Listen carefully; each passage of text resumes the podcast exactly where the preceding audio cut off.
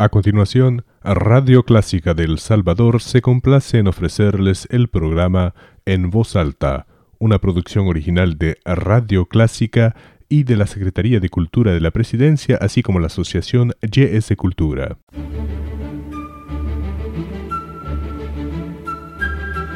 Desde San Salvador, República del Salvador, Clásica 103.3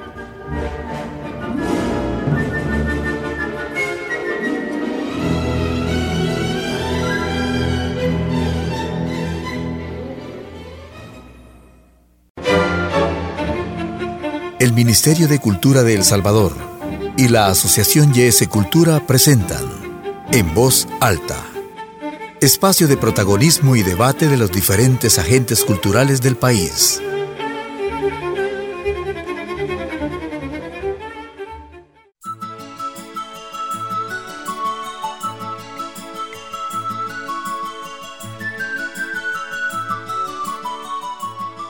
Tenemos el gusto de estar con la licenciada Noemi Navas, una querida amiga de Radio Clásica, coordinadora de proyectos del Museo Nacional de Antropología MUNA. Y bueno, el MUNA ha tenido una actividad increíble en este último año, Noemi. Sí, muchísimas gracias. Antes que ninguna otra cosa, agradecer el espacio siempre a Radio Clásica, amigos tan cercanos de, de nosotros, pero de toda la cultura en general. Eso me encanta siempre de esta radio.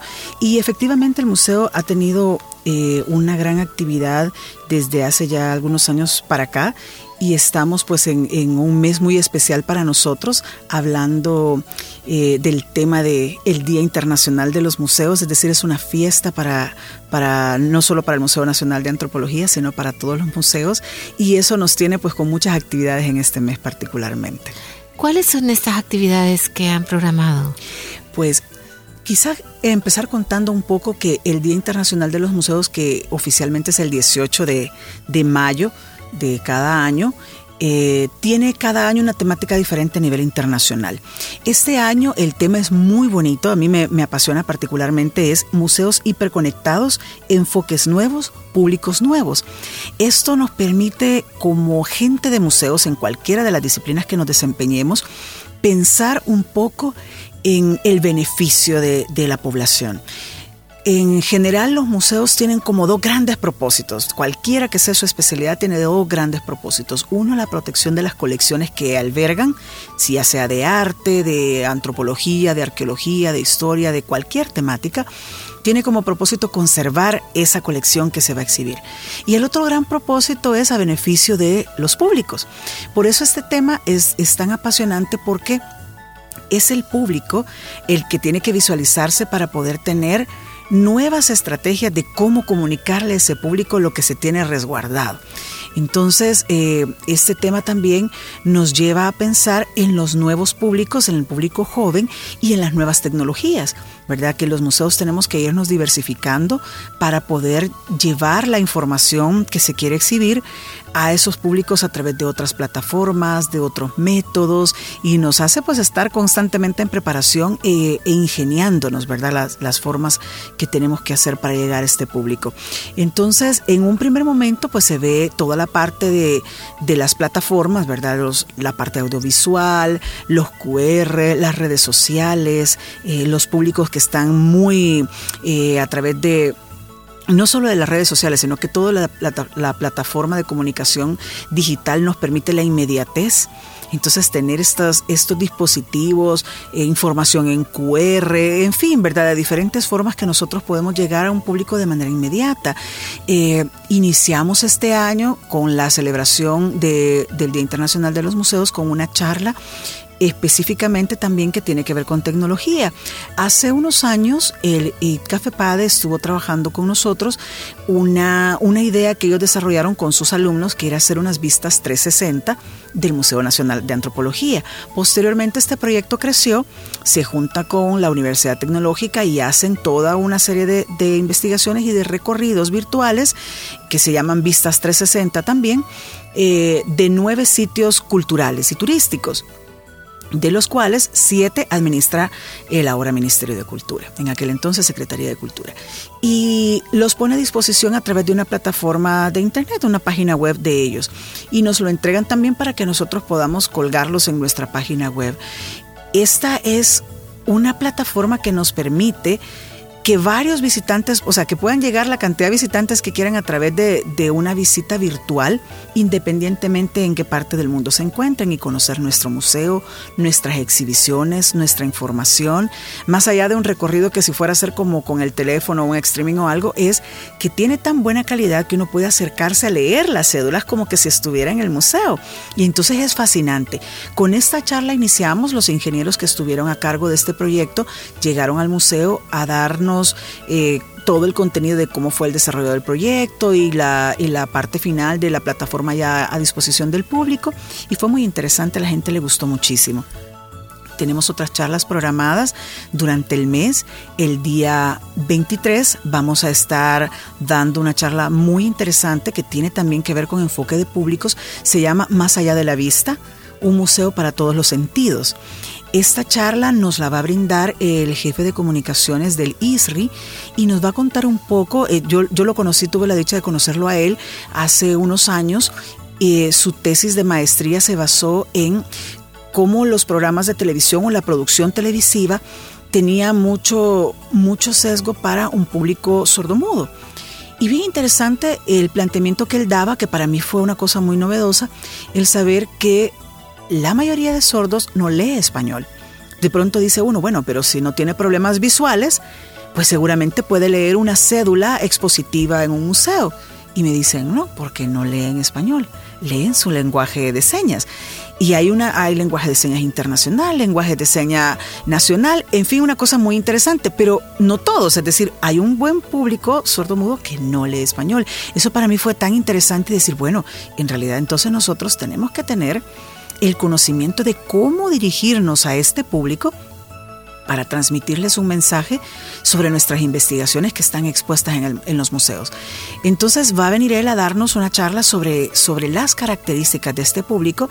El público, o sea, nuestras charlas siempre son abiertas a todo el público, pero hemos invitado enfáticamente a personas que trabajan en los museos para que podamos todos aprender cómo hacer mejores estrategias comunicacionales para este público, ya que estamos hablando de públicos nuevos.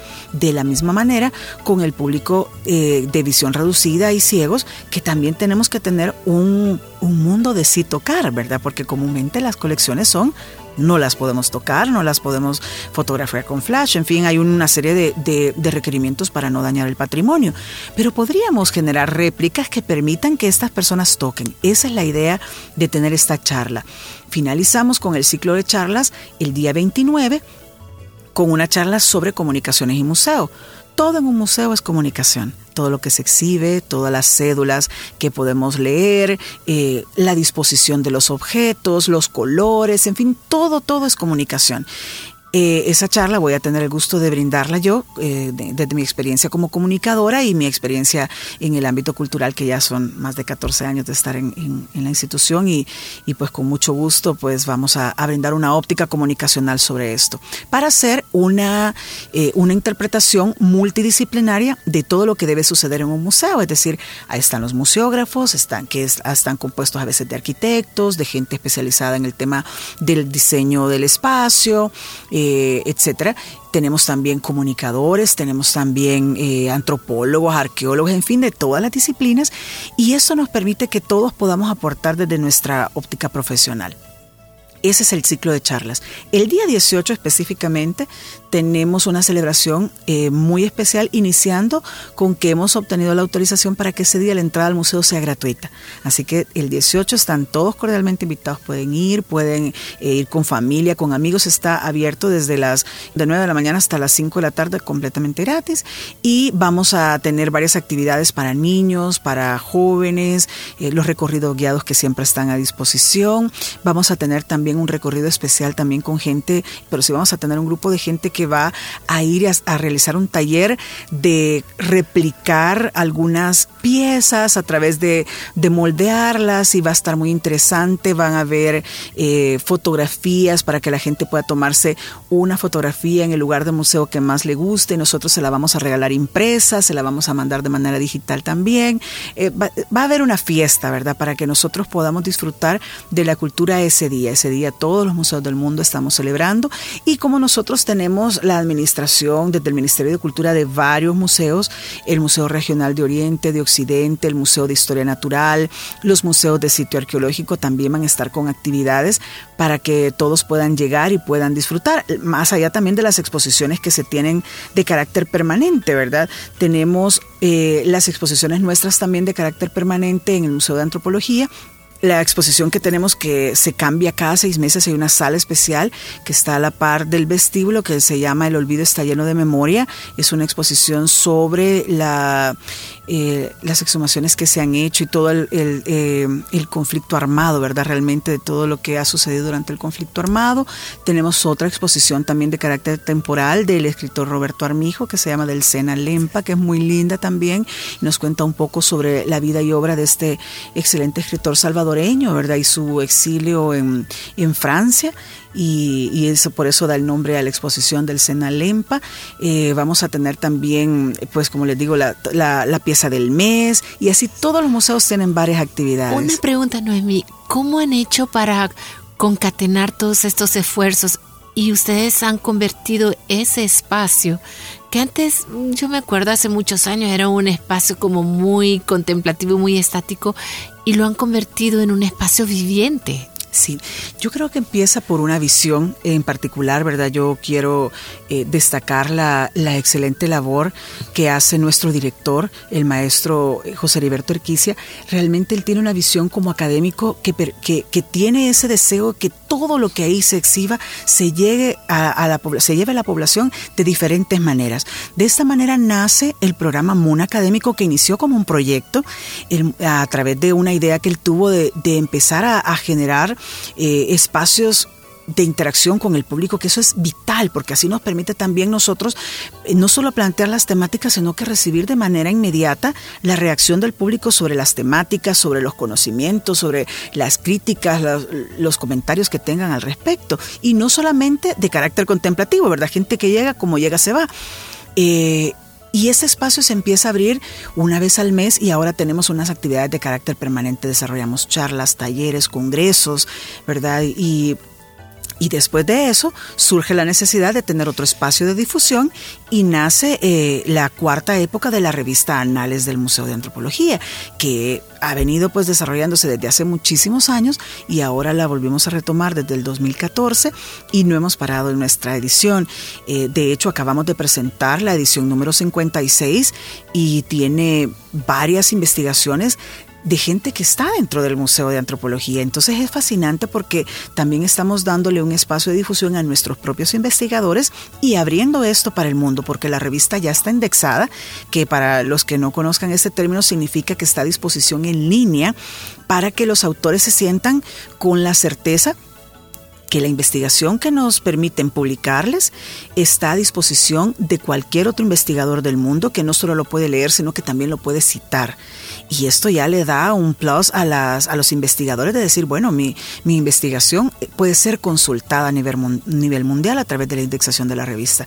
Entonces son eh, unos grandes logros que, que para nosotros son bien importantes porque nos permite llegar a casi todo tipo de público, ¿verdad? Y, claro, también están los insumos de los congresos eh, de arqueología que vienen eminencias de todo el mundo que pueden también tener foros muy interesantes de discusión y eso también pues es el museo sí, lo retoma y lo, publicamos, porque la, eh, las dos últimas ediciones del Congreso Centroamericano de, Arqueología en El Salvador eh, han emanado dos publicaciones muy importantes y ambas las ha editado y publicado el museo, a mucho orgullo, ¿verdad? Entonces esto nos permite eh, posicionar también al museo como un ente académico, ¿verdad? Del conocimiento, eh, que permite que todo tipo de público, porque llegan también visitantes de todas las edades, desde kinder hasta bachillerato, universitarios, y, nos permite poner esto a disposición, ¿verdad? Y estarnos renovando de manera constante.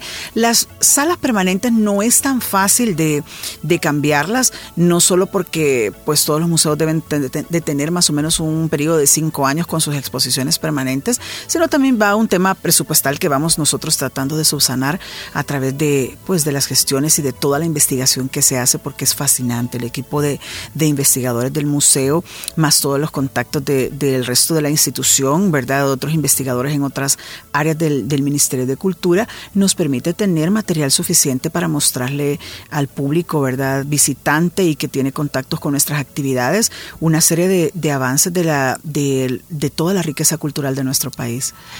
¿Cuál diría usted, Noemí, que es uno de los retos más importantes que ustedes enfrentan? Mira, bueno, Quizás uno de los, de los retos es la, constante renovación de nuestras estrategias para comunicar. Eso, pues, eh, creo yo, como comunicadora, es un reto siempre de carácter permanente porque nos obliga a estar a la vanguardia de, la, de las nuevas tecnologías y de las nuevas propuestas eh, museables, ¿verdad? Entonces, eh, creo que nuestro equipo técnico de museografía también hace sus esfuerzos dentro de las limitantes presupuestales que, toda cartera, que todas las carteras del Estado tenemos, ¿verdad? Eh, desafortunadamente, pero que a través de las gestiones se logra hacer. Es importante también destacar que los cooperantes también son muy muy dados al tema cultural y eso nos permite también tener eh, algunas pues algunas gestiones a favor nuestra, ¿verdad? Para ir haciendo esas propuestas. Pero creo que ese es uno de los principales retos de todos los museos. El Museo de Antropología, como es el Museo Nacional, ¿verdad? Tiene una característica más importante y es más, más grande. De, hasta su infraestructura estuvo creada y pensada para ser un museo. Quizás estos retos sean más grandes en los museos de menor escala que van surgiendo por iniciativas locales y que pues estamos siempre nosotros a disposición de ayudarles, ¿verdad? Nuestro equipo de, de museógrafos siempre está ofreciendo este tipo de ayudas técnicas para poder ofrecer un mejor servicio a la población a pesar de la, celebración del de museo, yo sé que ustedes ya están pensando adelante en lo que va a ser el resto del año. Sí, tenemos varias actividades para, para el resto del año. Eh, estamos trabajando ahorita mismo las revistas Anales 57 y 58, que esperamos puedan ser presentadas al público este año. Ambas son de dossier de museos, van a ser artículos específicamente de museos, muy interesante. Ya también estamos trabajando la idea de la siguiente revista que sería 59 eh, y 60, ¿verdad? Para que tengamos el próximo año también ya nuestros, nuestra siguiente publicación. Eh, se avecina la publicación también del Congreso Centroamericano de Antropología, porque el próximo año hay de nuevo Congreso en El Salvador, que es cada dos años, y tenemos también en proyecto que estamos con mucha fe que se va a poder realizar, que vamos a cambiar una sala, estamos por, por eh, trabajando ya arduamente toda la, parte técnica y está prácticamente lista, la sala de eh, pueblos originarios y afrodescendientes. Esa es una investigación maravillosa, bueno, una serie de investigaciones maravillosas que tenemos a disposición del público y esperamos pues renovar la actual sala de agricultura para convertirla en una exposición permanente de pueblos originarios y afrodescendientes. ¿De qué va a depender esto? Bueno, siempre del tema de presupuesto, ¿verdad? Porque montar una sala de carácter permanente es un presupuesto bastante elevado y, bastante tiempo de trabajo, ¿verdad? Que hay que, no solamente es montar y desmontar, es todo un trabajo técnico que se tiene que llevar a cabo, por lo tanto esa sala estará cerrada en el tiempo que se, que se esté montando. Esperamos poder tenerla para el próximo año y ojalá pues esto se pueda realizar, más las exposiciones que estamos trabajando. Hay una en puerta muy maravillosa que sin duda alguna al público le va a gustar es una exposición sobre gastronomía salvadoreña desde, la, desde lo prehispánico a, la fecha, no hasta la fecha, ¿verdad? Sino que hemos delimitado hasta el siglo XX porque si no sería demasiado extenso en la gastronomía, es un tema muy amplio y ya tenemos algunas, algunos eh, socios para esto, ¿verdad? Que están con el tema gastronómico en el país, muy interesados en esta exposición. También estamos por renovar la sala introductoria del museo, dando una vista más actualizada de todo, de todo el tema antropológico de nuestro país y en eso estamos trabajando ahorita. Y hay varias, por supuesto, eh, en puerta tenemos una exposición sobre refugiados que se va a inaugurar el próximo mes, en junio, que lo estamos trabajando en conjunto con ACNUR. Tienen una exposición maravillosa de diseños y dibujos sobre los refugiados a nivel mundial, pero vamos a delimitarla a Latinoamérica. Ahí hay un par de diseñadores salvadoreños que están participando en la exposición y se va a inaugurar el día 18 de junio, eh, junto con un, pequeño conversatorio sobre el tema de refugiados. El día, en la semana anterior a esa, se va a, proyectar un documental sobre el tema de refugiados también, que es muy interesante. ACNUR está trabajando, pues, obviamente, ese tema y, nos, eh, nos visitó para ver si nosotros estábamos interesados y por supuesto, ¿verdad? Damos el del espacio con mucho, con mucho gusto para poder proyectarlo. En junio también vamos a tener una propuesta interesante que, le, que sería, los jóvenes estarían también muy interesados en ella.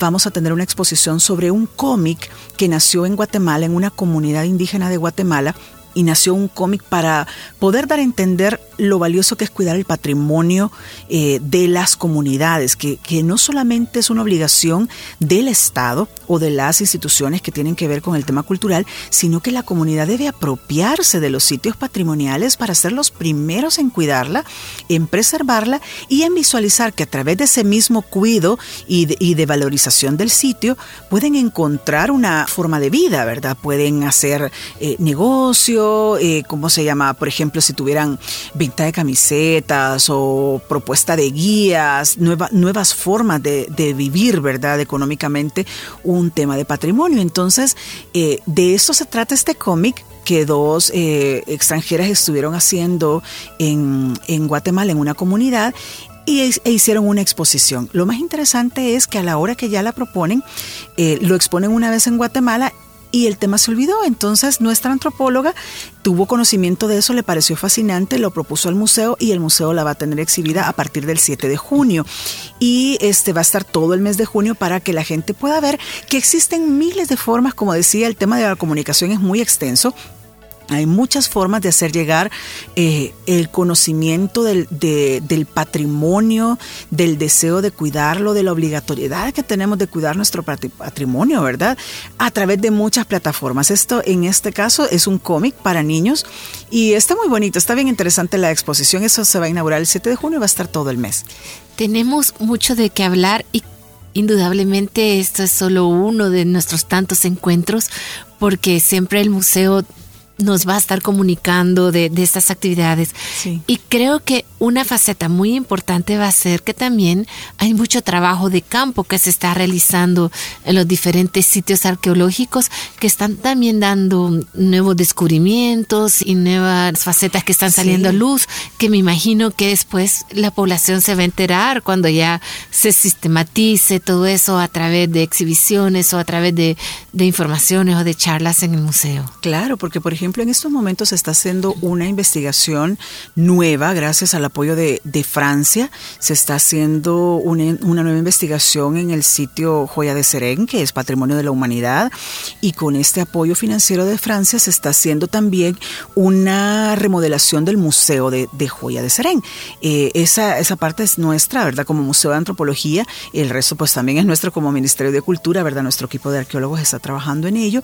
Y eso nos va a permitir tener eh, a disposición del público nuevos hallazgos, ¿verdad? Es, bien interesante. Y posteriormente, pues por todos los medios de difusión que podamos, no solo los, los medios de comunicación masivos que nos acompañan en estos procesos de difusión, sino a través de nuestros libros, nuestras revistas que nos permiten aportar y que este conocimiento quede, quede plasmado y, y para, la, para la población, ¿verdad? Eso es bien interesante. Noemi, muchas gracias por este acompañamiento de este día y por la invitación a que participemos en la celebración del Día Mundial del Museo, que es todo un mes, toda una celebración, y que estén pendientes de las publicaciones, tanto en las páginas del museo, en las páginas del Ministerio de, de Cultura a, través de nuestras redes sociales y nosotros pues también tenemos, como les digo, en los museos regionales, habrá una celebración justamente el día 18 en, ambos, en ambos museos, en, Oriente y en Occidente, estarán celebrando pues con todo tipo de público y además estarán teniendo charlas que, que están muy interesantes y pueden encontrarlas la programación a través de nuestras redes sociales. Y en particular en el Museo Nacional de Antropología, pues aparte de la celebración del Día Internacional de los Museos, este año para nosotros es maravilloso porque estaremos cumpliendo 135 años, así que todo es en, torno al 135 aniversario del museo para nosotros y, y desde ya la invitación para que nos visiten y estén pendientes de nuestra agenda. Con nosotros la licenciada Noemi Navas, coordinadora de proyectos del Museo Nacional de Antropología MUNA.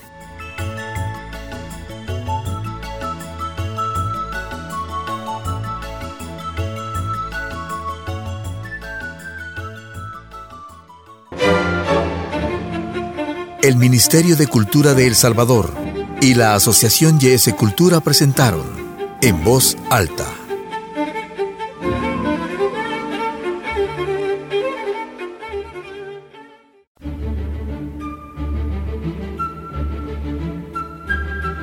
Desde San Salvador, República del Salvador, Clásica.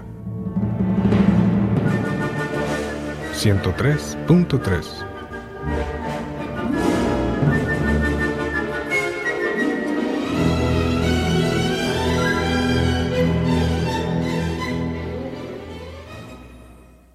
Radio Clásica del Salvador presentó el programa en voz alta, una producción original de Radio Clásica, patrocinado por la Secretaría de Cultura de la Presidencia y la Asociación YS Cultura.